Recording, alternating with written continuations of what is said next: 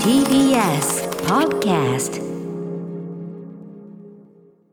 時刻は6時30分になりました。6時30分手前の先ほどのえっとね 6時27分頃。え時間読みまた間違えまして大変申し訳ございませんでした。大したこと言おうとしてたんじゃない。あの中にガランとでかい空間が空いてるバッグは使いづらいっていう それを言いたいだけでした。それが日常使いと言えるのかという日常使い用じゃいないんでしょうね。ね。多分ねくあの着物服とかをいっぱい入れといて旅先でホテルとかでちゃんと入れてみたいなそうう。いうようなんですよ。そうですね。そこに鍵をポチョンって1個入れとくってこういう使い方するもんじゃないんですよ、3月8日水曜日、TBS ラジオキーステーションにお送りしているアフターシックスジャンクションパーソナリティの私ライムスター歌丸です。そしてはい水曜パートナー TBS アナウンサーの日々真央子です。ここからはカルチャー界の気になる人物動きを紹介します。カルチャートークのコーナーです。今夜のゲストはライターで編集者の平リサさんです。いらっしゃいませ。よろしくお願いします。よろしくお願いします。はい平リサさん。あのいつもね火曜にご出演いただいて、はい。劇団メスネ今年もいろいろねお世話になっておりますが、えっと水曜のご登場ということでございます。えー、ということであのなんで水曜に今回したかっていうと、あのまあ日比さんに単純に日比さんにも合わせたいっていうまあ嬉しい。構成作家小川あゆさんもはじめ。いやーすごい今30秒前ぐらいにね、はい。ご挨拶を初めましてようやくできました。初めましてですよね。はい。リサです。はい、で特にまあ今回のご著書をなんかこう、はい。なんかね種に話すにはやっぱ日比さんもなんかの意見も聞きたいなみたいなのもあってちょっと水曜日にお呼びした次第でございます。さあということで改めてご紹介、えー、平井沙さん日比さんからお願いします。はい1989年生まれライター編集者文筆家でいらっしゃいます。女性の生き方やオタク趣味などに関わるインタビュー記事やコラムをメインに執筆されています。またオタク女性ユニット劇団メス猫の一員でもいらっしゃいます。2021年9月から2022年11月までのおよそ1年間ロンドンの大学院に留学。著書には「沼で溺れてみたけれど」そして劇団メス猫としては浪費図鑑悪友たちの内緒話コミック化そしてドラマ化もされました。だから私はメイクするなどがあります。はい。ということであの前回ご出演時は、えっと、ロンドン留学でで一時帰国中にご出演って感じでそうですね。したけど本当にちょうど1年前ぐらいですよね。もう今は完全にもう。はい、あの去年の11月に日本に戻ってきまして、今はあの会社員をしながらうん。ライターも続けております。お忙しい中、はい。ありがとうございます。えっと改めてですけど、なんでこうロンドンに留学ってことになったんですか？そうですね。でもやっぱりなんか根が真面目なので、うん。なんかずっとその劇団メス猫でいろんな女オタク女性だったり、まあ、メイクに関する悩みを女性に聞いたり本当にたくさんの女性の方にお話を聞いてものを書くっていうことをやっていくうちにやっぱりフェミニズムの問題を避けて通れなくなったところがあり、そういう時にあのもうなんか一発逆転的に勉強にちょっと腰を据えようみたいなうん。ところと、まあちょっと30過ぎて瞑想して自分探しをしたいというところもあり、あのロンドンに行ってみたというのが、うん。あの自分の中の留学の理由ですね。じゃあ専攻は割とじゃあそういうやっぱりフェミニズム。あそうですすね。あの本の中でも書いてるんですけどジェンダーメディアカルチャーという、うん。あのコースであのロンドンにある美大の中のコースなんで美すよね。大のそうなんですよ。私のコースはあの社会学部の中にあったんですけど同級生たちはファインアートとかキュレーションとかで来てる人はい。ばっかりですごい全員なんかとにかく古着を着ているみんながみたいな感じで誰もなんかあのこう同じ服着てないみたいな感じで新鮮でしたうん。ね。じゃあそういうなんかこう例えば美術の中のそういうこう女性の描かれ方使われ方みたいな表彰され方みたいなところからの紐解いていくみたいな。そうですね。美術とかもそうですし、まあ、本当いろんな文学とうんうかん。社会学とか、いろんなところでなんか当然に人間イコール男性になってることとかを割とトピックとして扱っていくみたいなので、うんうん。なんか受けた授業の中で話お面白かったのは、うんあとまあその例えば結構あの人種によって女性の描かれ方が違うみたいな感じでなんか「セックスザ・シティ」の映画版ではい。すごい強い白人女性たちがこうドバイに乗り込んだ時に、うん。なんかこうアラブの女性はすごくあのいや イスラム系の女性イスラム教徒の女性はすごく守られる対象として描かれてしまうとか、うん。なんかそのの強い女性像を描くときに他の属性の女性が別の描かれ方されちゃうみたいなのっていろんなコンテンツであるよねみたいな話とかすごく見せられたりとか確かに。そういうディスカッションしたりとかしてましたね。じゃあ平下さんご自身そのご勉強されてはい。相当その、まあ、気づきとか、ま、いやものすごい。ーなんか結論としてはやっぱなんかこう英語力が1年の留学でなんとかならないのと一緒でやっぱフェミニズムも勉強でどうにかなるものではなかったので、ええ私の謙虚にそんな。私の場合はまあ日本でいろいろ実践していきたいなという気持ちを持ってちょっと帰国してきたみたいな感じですね。平井さん今回のねまさに本のスタンスもそうだけど、はいなんていうかな勉強すればするほど分かんなさとかうん。割り切れなさも増えるというような、多分そそそういうことじゃないですかね、多分ねいや。それもあると思いますね。なんか結構そのやっぱりフェミニズムってすごい一言言っても運動の側面もあるし政治の側面もあるしそのまあ学問としての側面もあるしなんか私もフェミニズム一言で定義できないなと、あのき今聞かれたら怖いなぐらいの気持ちで、あの来たんですけれども、うん。だからそれによってなんかちょっとなんだかよくわからないから近づきがたいっていう人もすごく多いと思うので、なんかそういう人に向けてもっと発信していきたいなとか私自身こう発信しながらいろいろ考えていきたいなうん。みたいなうんところでこういう本をまあ書いたりですとかうん。してますね、最近は。後ほどもね多分はい。日比さんからも出ると思うけど、うん。まさにその平井さんのでもその迷いながらとかそうそうなんです。そこがね、うん。って話をね。なんかこれあれって言えないし言わなくていいことだと思うっていたからこそなんか揺らいでるっていう姿をありのままに書いてくださったことが自分のこう何かを掘り起こすきっかけに本当になってる一冊だと思ったのでなんか揺らいでい揺らいでい続けたいって思いましたすごく。うん。女性も男性も、まあ、これ本当に後ほどちょっとそのトピックでどう話してい。けない女性も男性もどのエッそのコラムそのあの章を読んでもそこから自分はとかんなんか猛烈にこう考えたり思い出したり、まあ、ヒリヒリするんですけどかなり、うん。かなりお腹痛くなるんだけど、うん。あのそういう一冊ですよね。だからこっからすごく議論が広がうるん一冊だと思いました。そのしかもその入り口がめっちゃいっぱい入ってる。うんそう角度がたくさんあって、ね。はい、ちょっと今日どの切り口でいこうかみたいなね。ねちょっとねそんな話してました。ちょっとじゃあ本題に行く前に、はい。えっ、とまあ日比さんもハマって、はい。まあみんなねこの番組の大変話題にした、あのエルピス希望あるいは災いというねえっ、と昨年の10月から12月に放送されて現在まあネット等でえっ、と、そうですね UNEXT ネットフリックスでもね、はい。配信されているうん。ドラマ、これあの見てたらクレジットで平井さんがクレジットされてる。そうなんですよね、スペシャルサンクスに入れていただいてまして、リリー・フランキーさんの下か何かに入ってたんですけれども。エルピスあのプロデューサーの佐野あゆみさんが、えっと、今回の「それでも女をやっていく」の帯のコメントも書かれてますけど、あのどういうこうお仕事というかいきさつで？そうですね。それこそあの私今回の大学院留学の前にあの2019年にイギリスに短期留学してちょっとそれは語学学校通ってたんですけどちょうどその時期にいろいろなんか友達づてで佐野さんと知り合って佐野さんもちょっとあの TBS をそれこそお辞めになって少し海外に行かれるみたいなタイミングだったので、その話を機にちょっと仲良くなったりとか、はい。いろいろ仕事上の悩み聞いていただいたりとかっていうやり取りをしている中であのちょうど私がそれでフェミニズムに関して留学で勉強してる時にエルピスの台本の、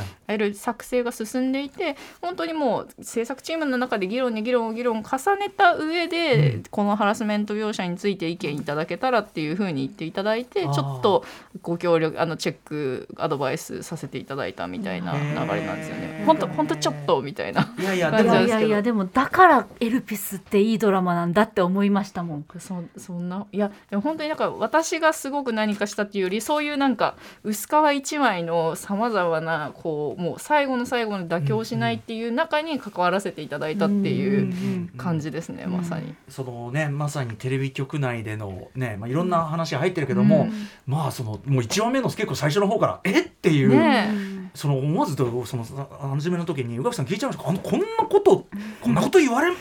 ないです。言われますみたいな、うん。嘘だろ？みたいな、うん。だから本当エルピス見ててなんでわかったの？っていうシーンが私もまあある種長澤まさみさん演じるアナウンサーさんと同じ職業として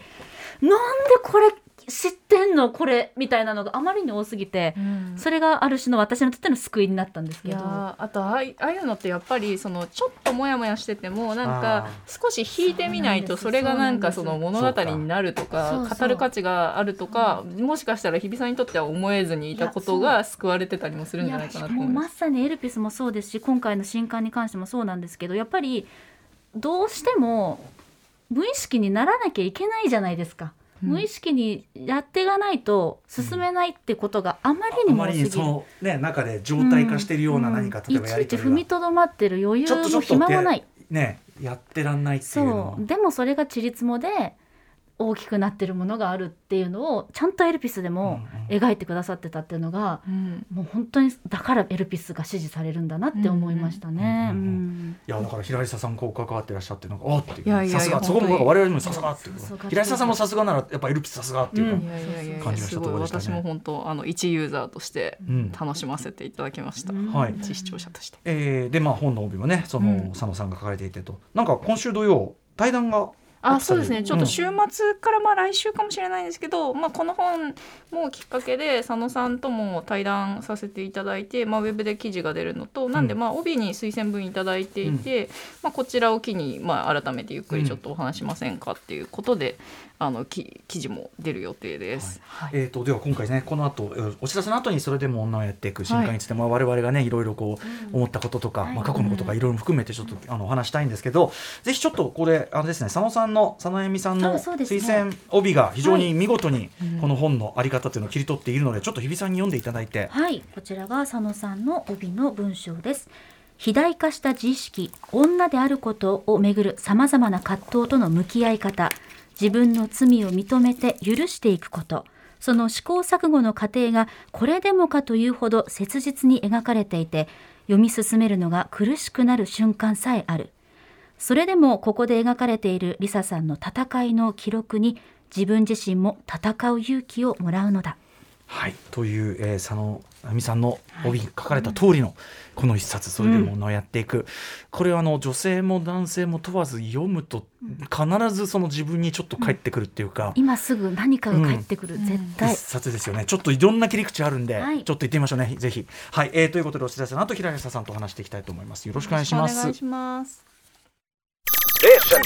After Six Junction. ここからはカルチャートーク。今夜のゲストはライター文筆家の平里沙さんです。よろしくお願いしよろしくおます。願いします。はい、えー、ということで先月出たばかりの平沢さん平里さんの新刊「それでも女をやっていく」という、まあエッセイ集ということでいいんですかねね。そうですね。うん。はい、もともとあの女と女っていう同人誌を文学フリマなどで販売してまして、うんあのそれはあの劇団メスネコもいろいろな匿名で女性の方に趣味の話とか書いてもらってたのを、女友達とか、まあ、母親とかいろいろな人との関係を書いてもらう同人誌をやっていたら依頼が来まして、うん。自分と女について書いてほしいってことだったんですけれども、はい。なんかいろんな人にいろいろ書いてもらっていた私がそのテーマで書くって時に、うん。なんかただ個人的な関係をこうエモーショナルに切り取るだけでは許されないような気がして、うん。なんかこうすっごい真面目に考えた結果やっぱ社会における女っていう問題となんかぶつかり稽古的な内容を入れていったらちょっとこういう本になったみたいな形ですね。その平里さんのすごい人生のいろんな局面での、まあその自分ご自身女性であることっていうのの自意識とかそれに対して社会がどう扱ってくるかみたいなのを、結構こう細かい精度でいろんな局面といろんな角度とディテールと、でまあえぐり本当にえぐり出すっていうかこれさっき日比さんと言ってたのはいやこれ書くの大変。いやそうですね。なんかでもなんか書くの楽しかった部分もありますね。うん。割となんかそれこそ大学院で社会学でやってたのがエスノグラフィーみたいな分野がありましてまあなんか対象とかコミュニティをすごく観察して分析するっていうのがまあいろいろ社会学の手法としてあるんですけど、ええ。そこに観察者の考えとか感情とかを入れてったらどうなるかっていうオートエスノグラフィーっていうのがまあさらにそのうん。なんだろうなただ人を観察するのってすごくそうん。の消費的だったり、まはい。あその、あのいろいろな格差の問題とかも生まれる中でうん。研究者自身のなんか感覚とかを大切にしていくみたいな実は流れがありまして、特にフェミニズムとかそういうのではあるんですよね。でそれをちょっと大学院で勉強したのもあってなんか自分私はやっぱりそのライターだったりインタビューする中で人のことはすごく観察、ね、趣味人間観察すごい嫌なやつのなんかいやいやいや。上等句としてあるじゃないですか。みたいなのをやってきたっていう時に自分自身にまあそのメスだったりとか目線を向けて徹底的にやってみたらどうなるかなみたいな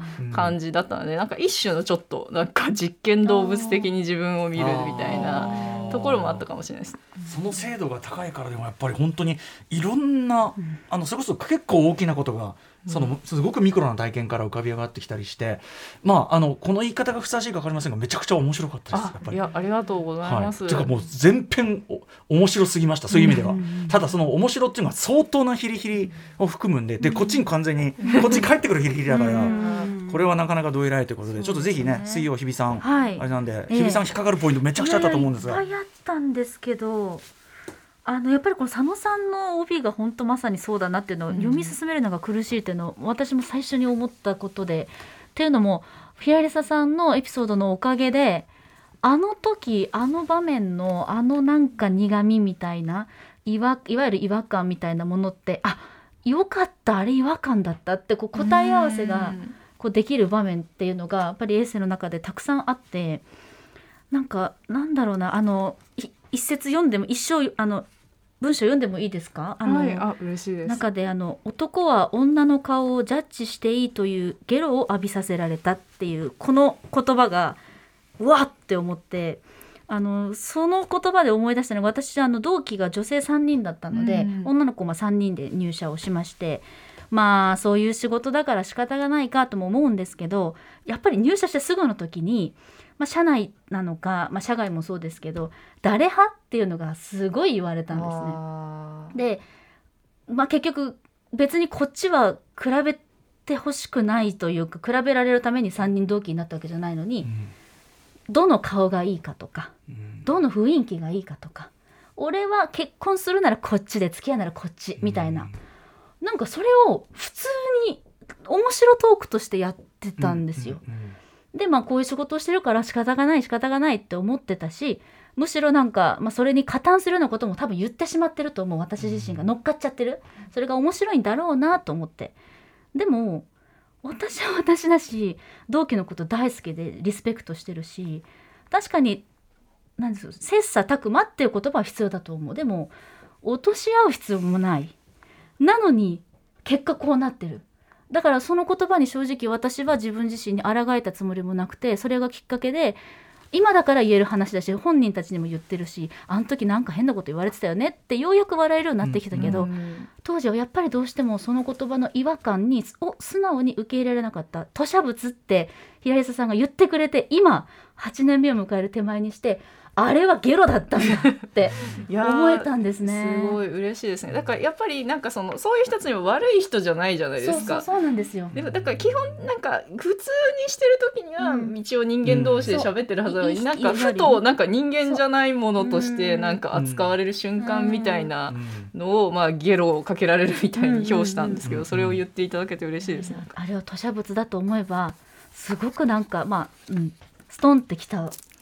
あの一節だったんですね。だってね品評会みたいなことですもんね。そうそうそうまあそれは逆に男性もあると思います。まあそれは女性だから男性だからでもないと思うけれど。でもねそのこれってじゃあそれねそのやっぱり序盤の大学のこのノリまあ本当ひどいんだけどでこれはもう本当に僕は全然人のこと言えないあの僕の学生時代なんてもうもう全くもう全然全然あのこういうことだったと思う。でやっぱそれはあの前澤田記者でやった男子校特集じゃないけど、その多分東大でねこれはねで東大に来るような子で、まあ、おそらく大こ男子校でうん。進学校で。でこのノリを良しとしてでこのノリで成功して東大に入る、でおそらくそのまま成功者として歩んで。そのこう男子校でやってるねの、ね、ノリが面白いと思ったままずーっと行くんだよ。でそれが社会を作りそしてまたその子女がそこに入り再生産するみたいな。